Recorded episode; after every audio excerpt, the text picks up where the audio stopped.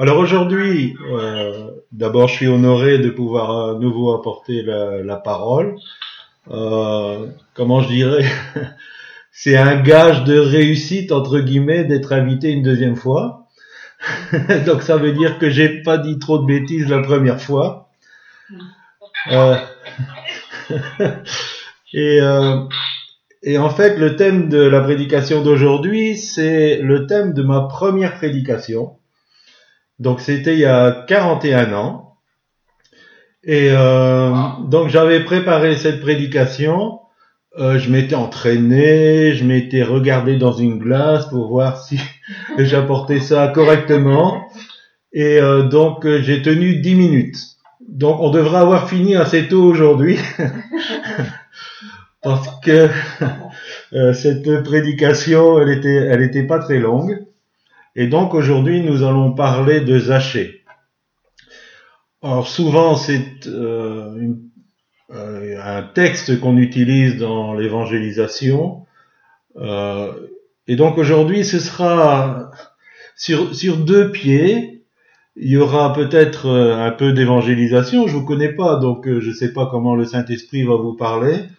Mais ça va parler aussi de, de l'appel de Dieu et de, comment Dieu peut, euh, peut nous appeler.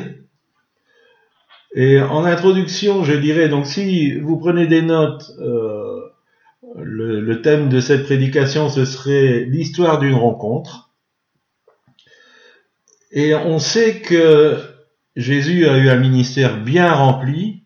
Donc pendant trois ans et demi, il a été euh, sur tous les fronts, matin, midi, soir, même les nuits. Il avait un ministère euh, très très euh, nourri, fourni. D'ailleurs, euh, beaucoup pensent que quand il a été mis sur la croix, il est mort euh, rapidement parce qu'il était complètement épuisé. Mais même si Jésus s'occupait de foules, qu'il enseignait des foules, il a pris le temps, et j'ouvre déjà une parenthèse là, il a pris le temps pour des personnes en particulier. Et euh, comme je sais qu'il y a plusieurs pasteurs qui sont à l'écoute, quelquefois on doit faire attention que euh, l'activité, euh, tout ce qui concerne la vie de la communauté, euh, tout ce qui concerne le, le ministère, ne nous prenne pas cette disponibilité pour euh, nous occuper d'une personne, de prendre le temps quelquefois pour une personne quand c'est nécessaire. Voilà, je referme euh, rapidement la, parenthèse.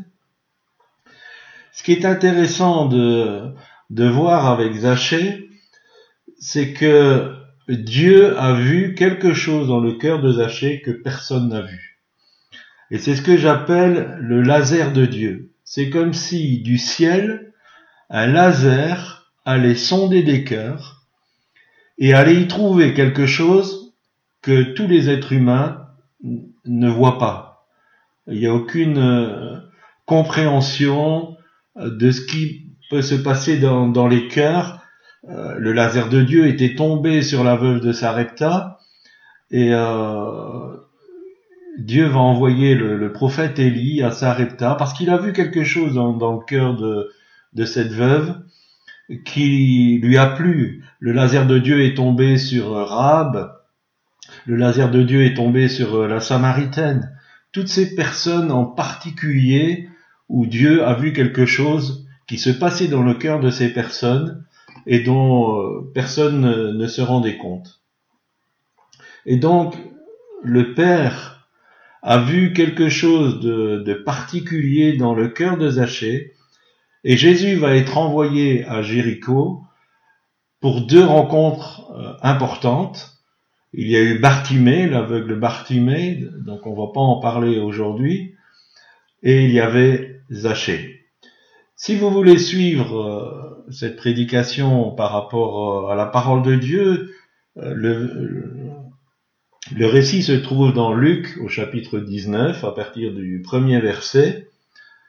Et donc on, va défiler dans, dans, ce texte pour en tirer euh, des conclusions et des applications pour, euh, pour notre vie. Ça va jusque-là? Vous êtes d'accord avec ça? Amen. Bon. Ah, de toute façon, j'ai rien d'autre, donc il faut y passer. Au, au- au verset premier, nous lisons Jésus étant entré dans Jéricho, traversait la ville. Jéricho est une ville qui a un passé euh, connu dans la parole de Dieu, important, et déjà rien que dans, dans le fait que Jésus arrive à Jéricho, il y a des choses à retenir. Vous savez que euh, Jéricho, c'était la première ville qui se trouvait dans le pays de Canaan, c'est la première ville que les Israélites ont prise quand ils ont euh, pris leur Canaan, comme on dit. Dans Josué 6.1, il est écrit que Jéricho était fermé et barricadé. Et tout ce que la parole de Dieu nous dit est important. Il faut, en tirer des conclusions. C'est-à-dire que cette ville était fermée. Et on pourrait dire qu'au temps de Jésus, cette ville était fermée à l'évangile. Elle était fermée au ministère de Jésus. Elle était barricadée. On voit aussi que à Jéricho, il y avait une puissance mauvaise. Et retenez cela quelque part euh, euh, dans votre mémoire par rapport au message. Et cette mauvaise puissance, c'était la cupidité. Vous savez que c'est là que Akan a fait chuter tout Israël dans, dans l'interdit parce qu'il a vu des, euh, des choses lors de la prise de, de Jéricho et euh, qu'il a caché euh, des talents de- d'argent et puis des, des vêtements. Et donc, euh, dans chaque ville, il y a des puissances spirituelles qui, qui tiennent les villes. Et dans Jéricho, notamment, il y avait celle de, de la cupidité.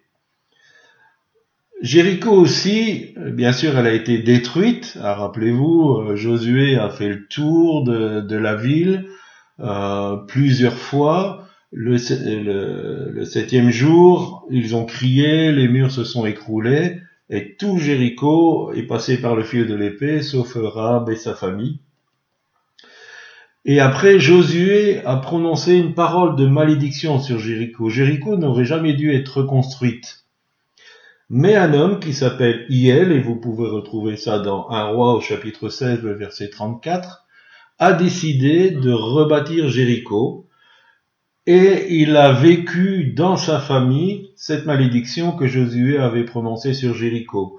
C'est-à-dire qu'il a perdu deux enfants, deux fils, quand il a reconstruit euh, cette ville.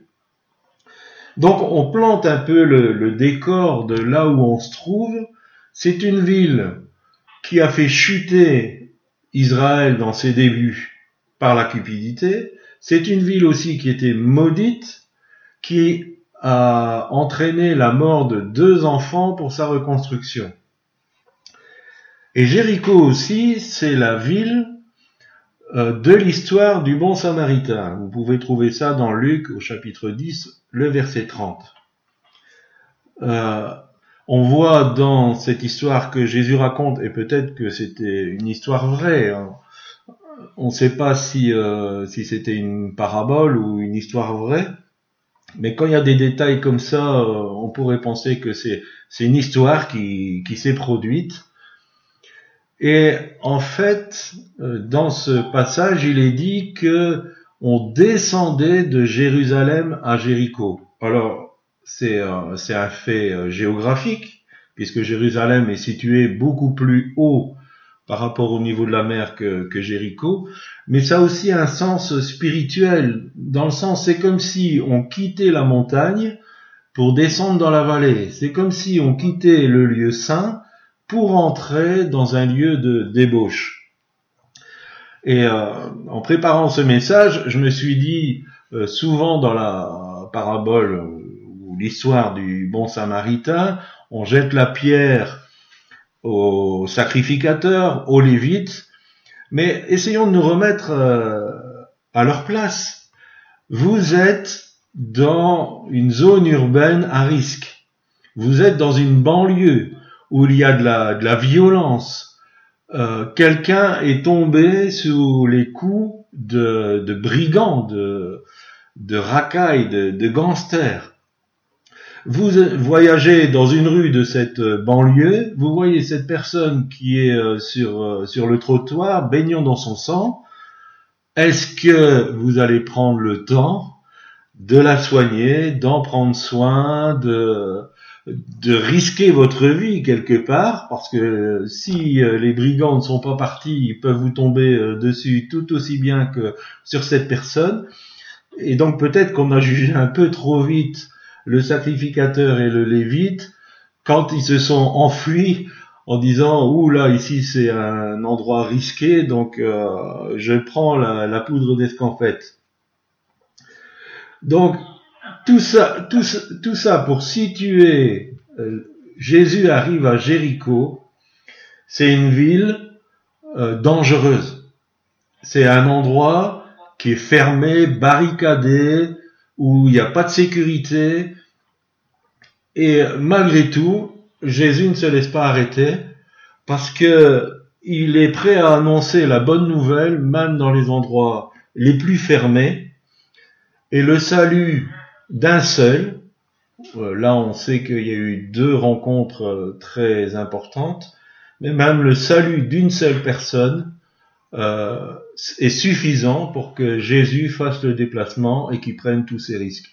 Et de notre côté, euh, en tant qu'enfant de Dieu, le salut d'un seul vaut la peine de nous investir, même si les circonstances ne sont pas favorables, et même si euh, on doit sortir de sa zone de confort, prendre certains risques, mais le salut d'un seul Rappelons-nous ce que la parole de Dieu nous dit.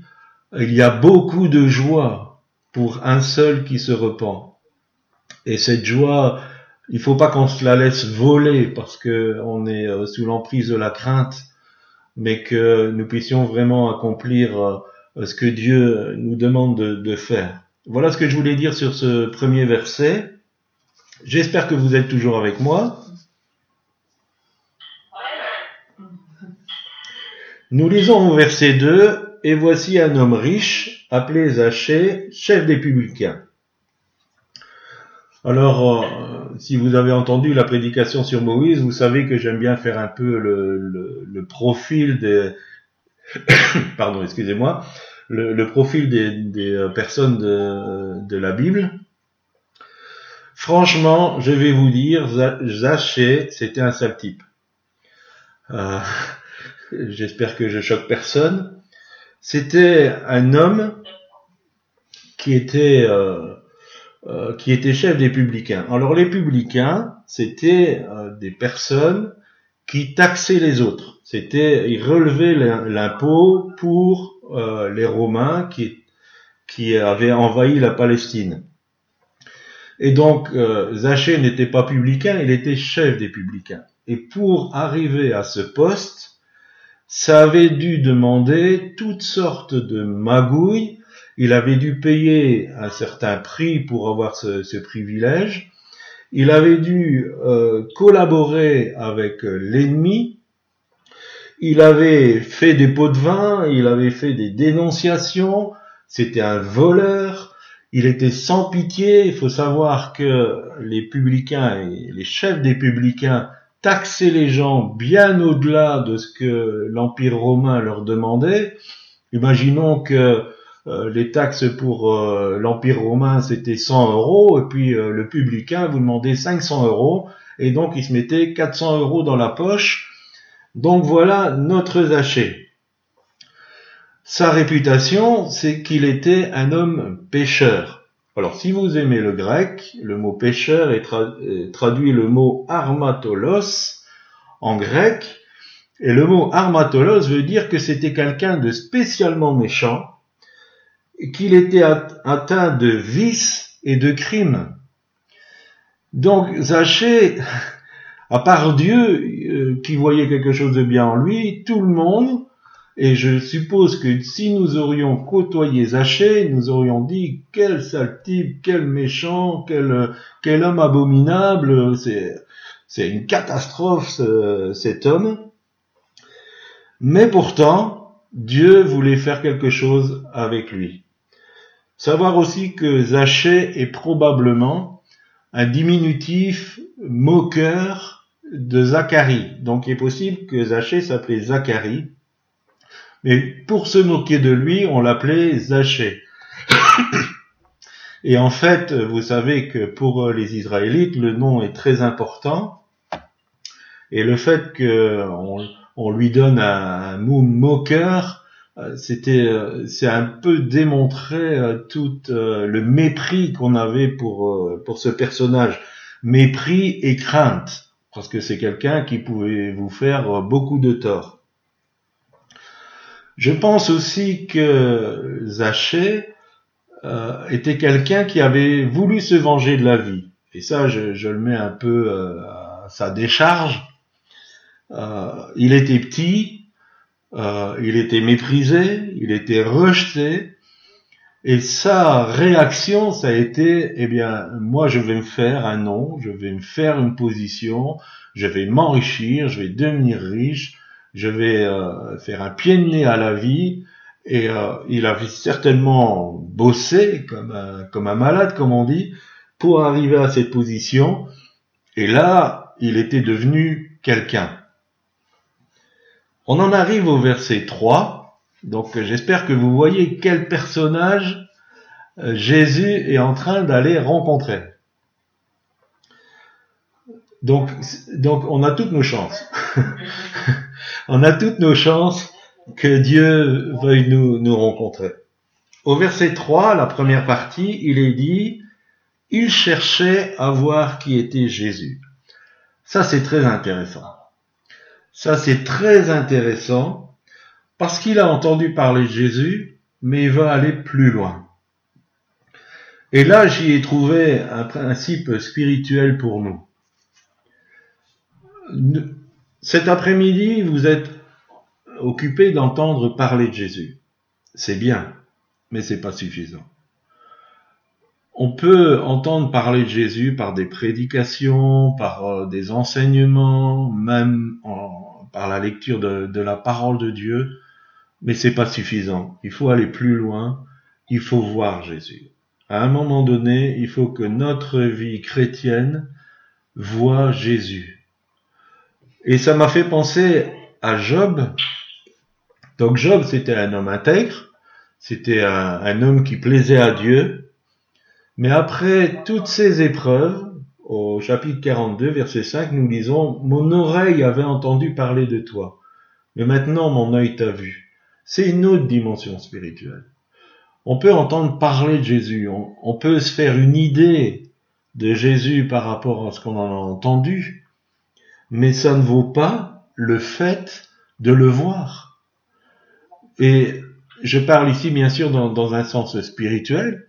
Alors tant mieux si un jour euh, nous ayons l'occasion de, voir Jésus euh, dans une vision, dans une apparition. Mais nous devons le voir d'une manière spirituelle. On peut pas se contenter d'entendre parler de Jésus. On peut pas se contenter des expériences des autres. C'est ça que j'essaye d'expliquer. On peut pas nous, nous limiter à ce que l'un et l'autre a vécu avec le Seigneur. Il faut que Jésus devienne une réalité dans, notre vie. Jean-Baptiste a dit, il faut qu'il croisse et que moi je diminue. Il faut que Jésus grandisse en moi et, et que moi, en tant que personne, je, je diminue. Un Pierre au chapitre 1, verset 10 nous dit, les prophètes qui ont prophétisé touchant la grâce qui vous était réservée, ont fait de ce salut l'objet d'une recherche et de leur investigation. Les prophètes qui annonçaient la venue de Jésus ont fait des enquêtes. Ils ont cherché euh, avec ardeur à comprendre, à savoir, à voir Jésus. Euh, le mot grec veut dire chercher avec anxiété et, diligence, donc avec sérieux. Ils se sont pas contentés d'une révélation du Messie. Ils ont voulu, ils ont cherché, ils ont fait des recherches, des investigations, ils ont certainement cherché le, le cœur euh, de l'Éternel pour connaître, pour voir ce Jésus. Et Jean 8, 56 nous dit, Et Abraham, nous savons, bien sûr, c'est le père de la foi, mais euh, il est aussi appelé prophète, en tout cas, c'est comme ça que Dieu l'a appelé euh, devant Abimelech. Abraham, votre père, donc Jean 8, 56, a tressailli de joie de ce qu'il verrait mon jour. Il l'a vu et il s'est réjoui. Abraham a vu Jésus. Dans l'esprit, bien sûr, il est rentré dans, la dimension de, l'éternité, mais euh, il a vu Jésus, il a vu ce que Jésus allait faire, il a vu le salut que Jésus apportait. Euh, il savait que lui serait euh, le saint d'Abraham et qu'il allait accueillir toutes ces personnes que le Seigneur Jésus allait amener au salut à cause de son sacrifice. Et quand il a vu ça, il a été réjoui. Il, est, il était dans la joie, il était, il était plein de Dieu parce qu'il a vu Jésus dans son ministère terrestre. Ça, c'est une conviction que, que j'ai. Et, euh, Jésus dira aux Juifs à qui il annonce ça, euh, mais avant qu'Abraham fût je suis parce qu'ils ont dit euh, t'as même pas 50 ans et puis euh, tu dis connaître Abraham Abraham a vu des choses et euh, c'est ce que j'essaye d'expliquer. Voir Jésus c'est aller dans une autre dimension où spirituellement nous voyons notre Seigneur à l'œuvre. Nous le voyons dans sa personnalité. Il y a quelque chose qui euh, euh, qui est marquant, c'est que quand on est au premier niveau, on voit Jésus dans son humanité. On voit Jésus, euh, comme euh, j'aime à l'appeler, le, barbu aux sandales. On le voit dans toutes ses limitations. Mais à un moment donné, l'Esprit nous dit, comme il l'a dit à Jean dans l'Apocalypse, monte ici. Et Jean a vu Jésus dans toute sa gloire. Jean mettait sa tête sur la poitrine de Jésus lors du repas du Seigneur, lors du moment où Jésus a, instauré le repas du Seigneur. Il avait une intimité humaine. Mais quand il a vu Jésus dans sa gloire, il est tombé à ses pieds comme mort. Et c'est ce domaine-là que nous devons atteindre. Nous ne pouvons pas simplement euh, être copains-copains avec euh, Jésus, nous ne pouvons pas seulement euh, avoir une intimité dans l'humanité, nous devons entrer dans ce domaine où nous, le reconnaissons aujourd'hui pour qui il est, Seigneur des Seigneurs, Roi des Rois, celui qui a le nom au-dessus de tout nom, parce que ça va nous faire entrer dans la vraie dimension de l'adoration. Si nous comprenons qui est Jésus aujourd'hui, nous allons entrer dans la vraie dimension de l'adoration. Mais si euh, euh, comme certains le disent, Jésus c'est mon pote, c'est mon ami, c'est euh, bientôt le serviteur qui répond à toutes mes prières. On, on a tout faux, on n'a pas compris quelque chose. Donc il faut entrer dans ce domaine de voir Jésus dans qui il est aujourd'hui, dans sa gloire. Et ça va nous pousser à l'adoration, à la crainte, parce que nous avons besoin d'avoir la crainte de notre Seigneur pas, pas de la peur, mais euh, ce, respect. Et il est vraiment le Seigneur Jésus. C'est ce que j'essaie d'expliquer dans, dans ce fait de, de chercher à voir Jésus, d'aller, d'aller plus loin. Au verset, ça va, vous êtes toujours avec moi?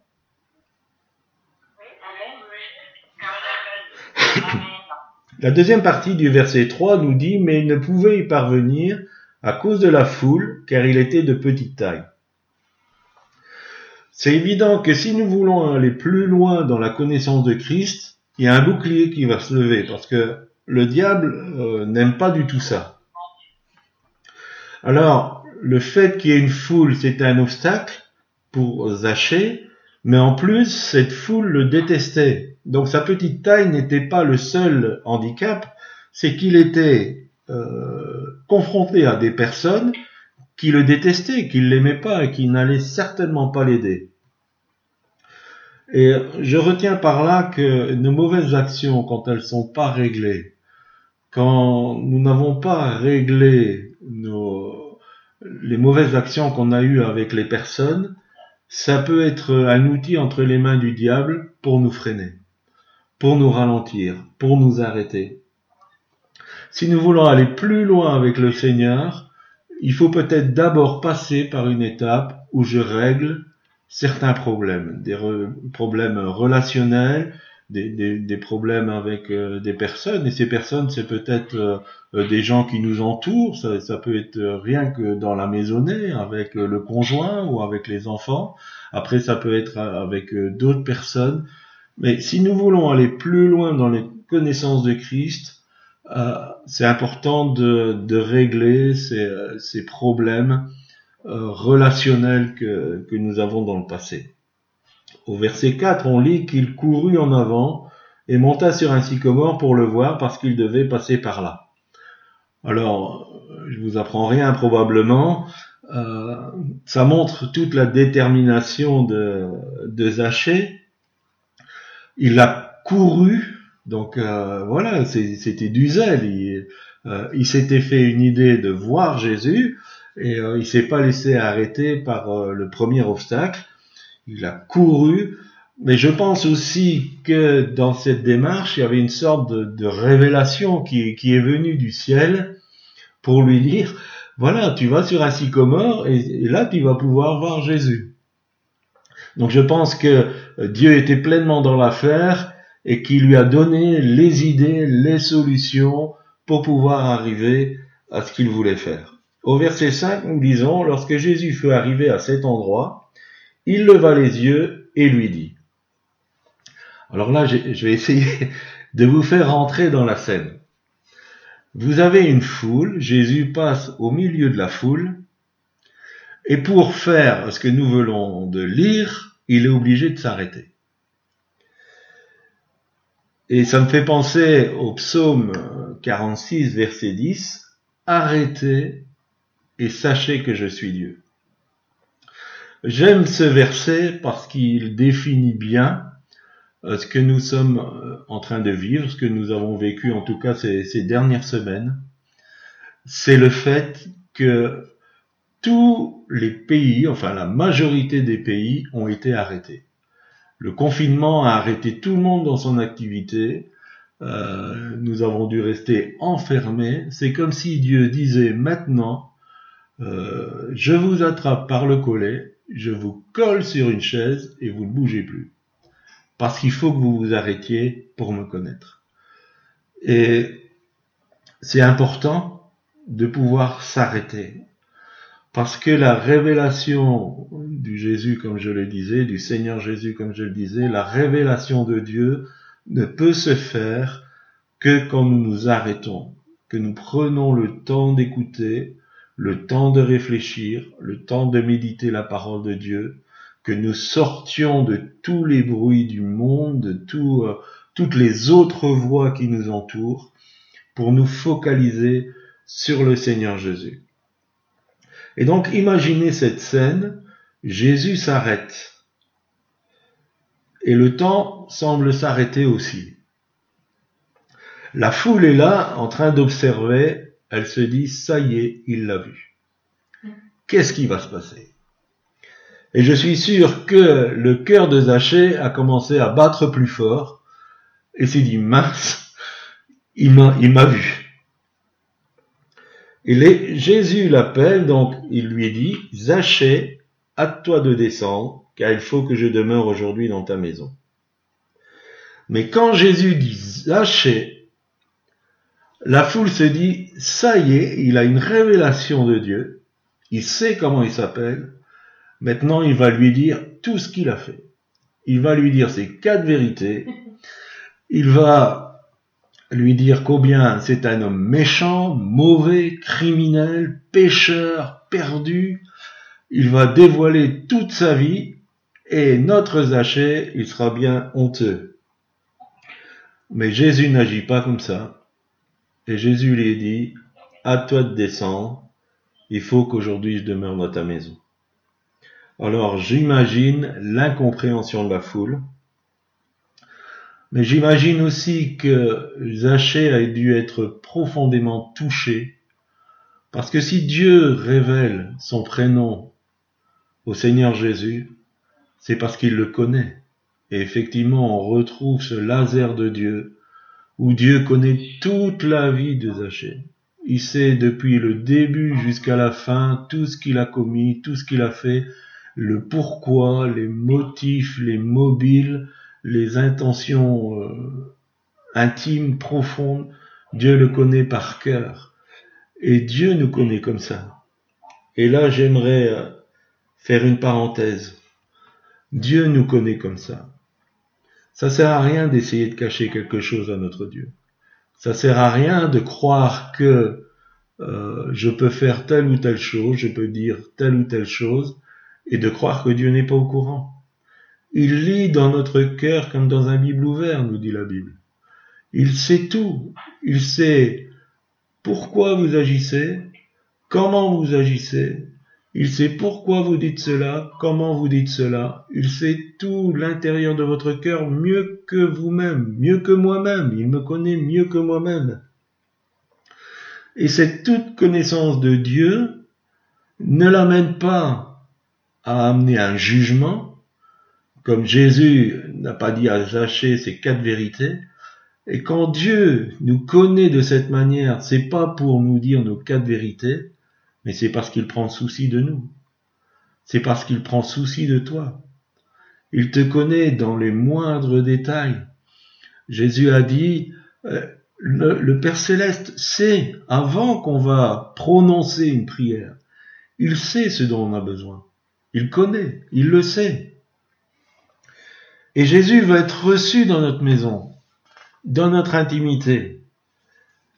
Et il ne regarde pas l'attitude du monde, de la foule, même si la foule désapprouve, pour lui ça n'a aucune importance.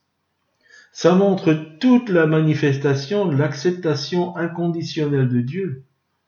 Il balaye tout sentiment de rejet. Peut-être que dans votre vie, vous avez vécu du rejet, vous avez été rejeté pour telle ou telle raison, peut-être à cause de choses que vous avez faites, que vous avez dites, peut-être aussi parce que, ben voilà, vous aviez une tête qui revenait pas à certains, vous avez été rejeté, peut-être que vous avez eu des parents difficiles. Dieu connaît tout ce rejet. Et non seulement il le connaît, mais dans son amour inconditionnel, où il vous accepte, où il vous adopte, où il vous considère comme son enfant, enfant de Dieu, euh, toute cette acceptation, cet amour est là pour vous guérir du rejet et pour vous remplir de son amour. Dieu cherche l'intimité avec vous. Il veut demeurer dans notre maison. Apocalypse 3, 20 nous dit, Voici, je me tiens à la porte et je frappe. Si quelqu'un entend ma voix et ouvre la porte, J'entrerai chez lui, je souperai avec lui et lui avec moi. Et euh, je me rappelle, on en avait parlé déjà dans, les réunions avec euh, Pasteur Florence le, mercredi, quand on parle du psaume 23, euh, tu dresses devant moi une table, et la table, le moment du repas, c'est un moment de convivialité, c'est un moment où euh, on est à l'aise, où on peut discuter, où où euh, il y, a, y, a, tout un, effet affectif qui, qui, passe. Et Dieu veut avoir ce, ce moment affectif avec nous. Il veut avoir ce, ce moment d'intimité parce qu'il veut remplacer notre sentiment de rejet par cet amour inconditionnel. Vous me suivez toujours? Amen. Amen.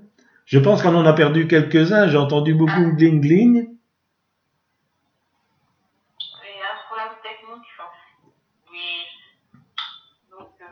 Bon, c'est pas grave, je, je vais continuer, on verra ceux qui, qui vont se reconnecter.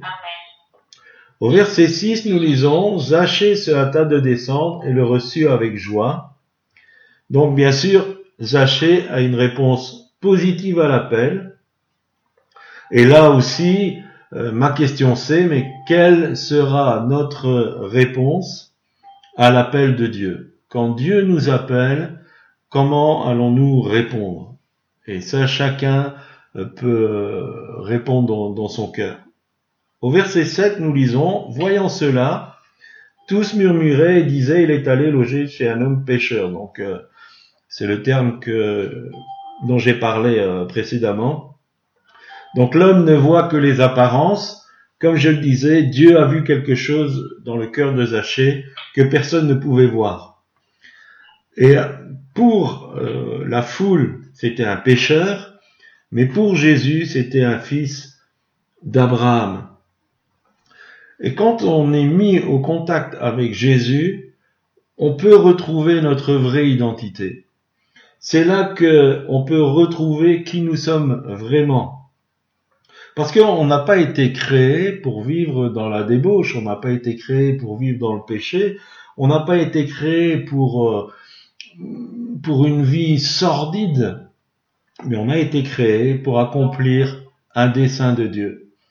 On a été créé parce que Dieu avait un projet et ce projet, euh, il voulait le faire passer au travers de chacun d'entre nous. Et nous avons tous euh, ce projet. Et donc notre identité, elle est découverte dans cette découverte de qui est Dieu et dans cette vision de, Dieu.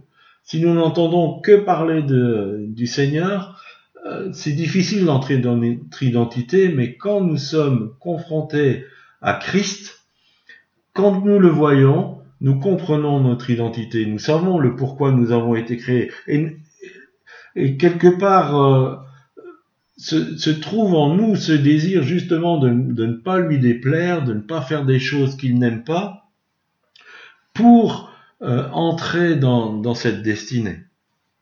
Au verset 8, mais Zachée, se tenant devant le Seigneur, lui dit, Voici Seigneur, je donne aux pauvres la moitié de mes biens, et si j'ai fait tort de quelque chose à quelqu'un, je lui rends le quadruple. Il y a eu des vrais signes de changement dans la vie de Zachée. Il y a eu de la repentance, parce que si euh, il reconnaissait qu'il avait fait du tort, c'est que euh, lui-même se rendait compte qu'il en avait fait. Donc il y a de la repentance, mais c'est accompagné aussi d'actes. C'est indispensable pour que nous soyons assurés de notre conversion. La nouvelle naissance, euh, comme Jésus l'a dit à Nicodème, si vous naissez de nouveau, vous ne pouvez pas entrer dans le royaume de Dieu. Et le signe de la nouvelle naissance passe obligatoirement par un changement radical.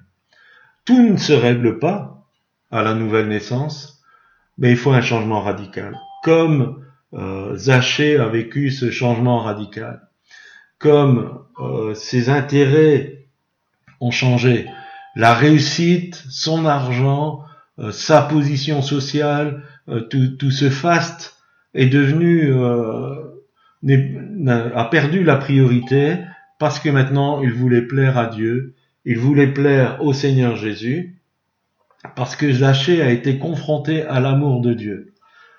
Et le jour où je me suis converti, j'ai été confronté à l'amour de Dieu. J'ai été confronté à la sainteté de Dieu. Et quand j'étais confronté à la sainteté de Dieu, je me suis rendu compte, comme Zachée a dû se rendre compte, combien j'étais mauvais, combien j'étais un, homme perdu, sale, même si dans la société j'étais assez respectable, mais aux yeux de Dieu j'étais un, homme sale. Et quand j'ai été confronté à la sainteté de Dieu, et en même temps confronté à tout cet amour inconditionnel, j'étais confondu et j'ai beaucoup pleuré et après, toutes ces choses que, j'avais vues qui déplaisaient à Dieu, elles, sont parties pour la majorité. Nous avons besoin que cette nouvelle naissance passe par un changement radical, une compréhension de l'amour inconditionnel de Dieu, mais aussi de notre condition d'homme pécheur perdu, et que ça nous fasse passer par un changement. Et Zachée est devenu obéissant à la parole de Dieu parce que le, fait de rendre au quadruple à celui à qui on avait fait du tort, c'est, ça se trouve dans la loi. Donc euh, lui, bien sûr, en tant que juif, et on est encore là dans l'Ancien Testament, euh, il a commencé à pratiquer euh, la loi, mais un changement radical dans, dans sa façon d'agir. Au verset 9, nous lisons, Jésus lui dit, le salut est entré aujourd'hui dans cette maison, parce que celui-ci est aussi un fils d'Abraham. Donc Jésus rétablit Zachée dans son identité de fils. C'est comme s'il le prend, et euh, je ne sais pas si vous avez suivi, mais, ce matin, le, pasteur euh, Ponsou parlait sur la bénédiction d'Abraham. Jésus prend Zachée et le remet dans la bénédiction d'Abraham. Il dit, celui-ci est un fils d'Abraham. Il le remet dans cette bénédiction qui vient de l'Abraham, l'homme de la foi. Cette phrase aussi veut dire que Jésus, et euh, le nom hébreu de Jésus c'est Yeshua, qui veut dire salut, ça veut dire qu'il est entré dans, dans le cœur de Zachée.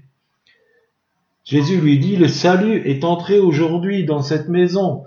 Bien sûr, physiquement, Jésus est entré dans la maison de Zachée, mais spirituellement, le Sauveur, le salut est entré dans le cœur de Zachée. Et c'est ce qui fait euh, toute la différence. Au verset 10, nous lisons, Car le Fils de l'homme est venu chercher et sauver ce qui était perdu.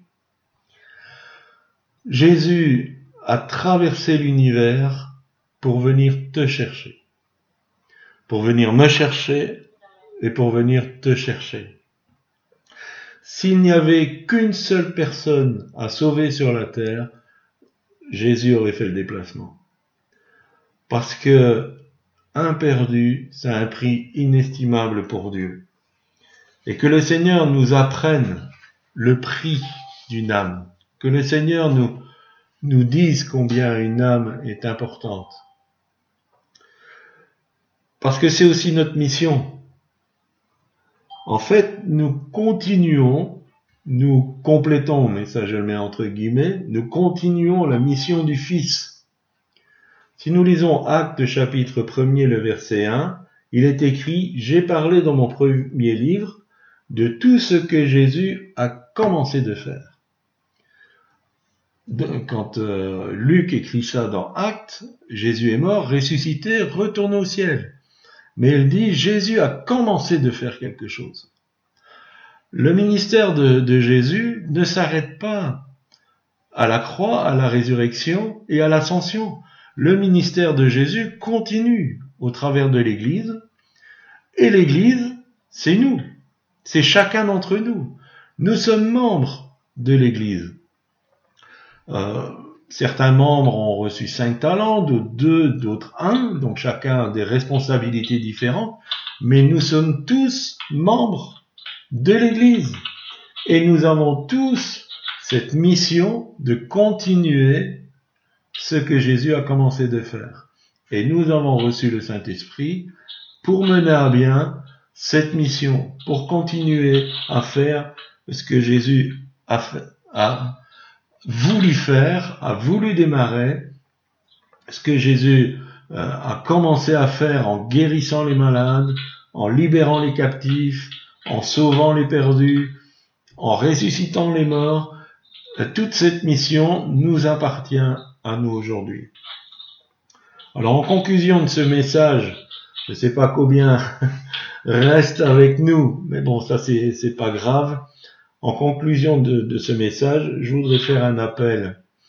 Un appel peut-être pour ceux qui euh, se rendent compte qu'ils ont besoin de voir Jésus, pour d'autres peut-être qui se rendent compte qu'il y a un attachement à l'évangile, mais qui n'y a pas encore eu cette, euh, cette rencontre entre l'amour de Dieu et puis euh, la sainteté de Dieu et notre position, où il n'y a pas vraiment cette nouvelle naissance, mais un appel aussi à chacun de dire Seigneur, moi je veux continuer l'œuvre que tu as commencée.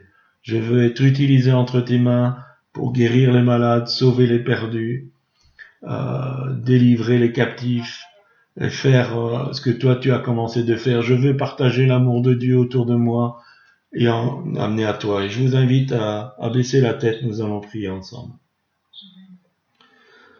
Seigneur, te remercions pour ta parole Merci pour euh, l'exemple de cette rencontre avec Zachée que tu nous as laissé. Seigneur, nous voulons nous placer sous cette parole.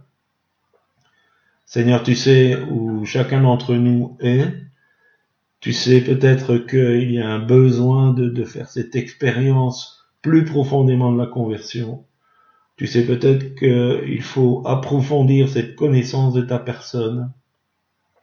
Tu sais aussi peut-être que euh, tu nous appelles et puis euh, nous sommes euh, occupés à d'autres choses, nous nous laissons attirer par d'autres choses, nous avons peur de quitter notre zone de confort, nous avons peur de telle ou telle chose.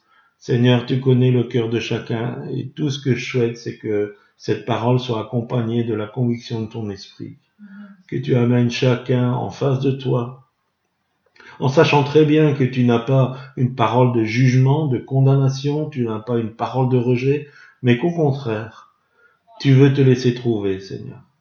Et que chacun de, mes frères, mes sœurs, de ceux qui ont écouté ce message, puisse se placer devant toi et te rencontrer, Père, dans toute ta dimension. Je te le demande au nom de Jésus. Merci, Seigneur. Amen.